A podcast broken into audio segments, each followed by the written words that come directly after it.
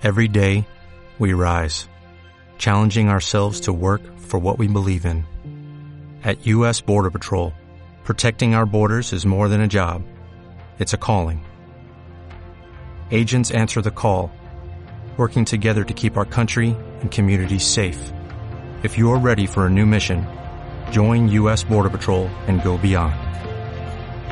Learn more at cbp.gov/careers.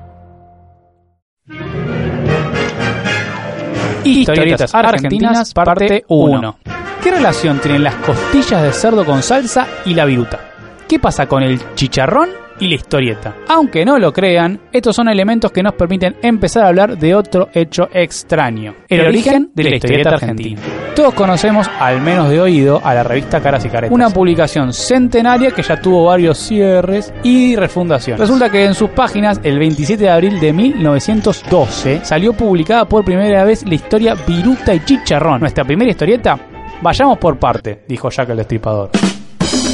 Viruta y Chicharrón es la historieta de una clásica pareja dispareja. Onda el gordo y el flaco, el alto y el bajo, el dandy y el grotesco. Se trata de dos exploradores que se internan en el exótico continente africano. Leones, hombres mono y caníbales completarían el marco de sus aventuras.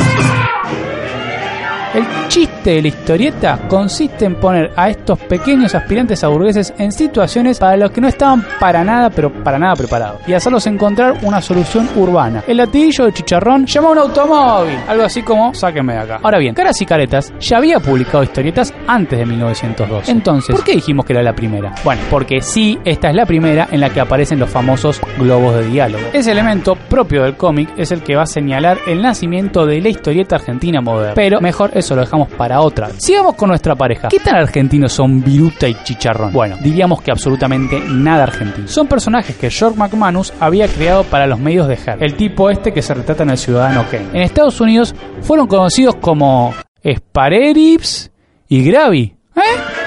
Bueno, nosotros le diéramos algo así como costilla de cerdo y salsa. Sí, la que para muchos es la primera historieta argentina, no se trata sino de un plagio. Pero bueno, eran otros tiempos. Ahora nadie pensaría en tomar un personaje famoso de Estados Unidos, no sé, tipo Garfield, y hacer una historieta local con un gato naranja, ¿no?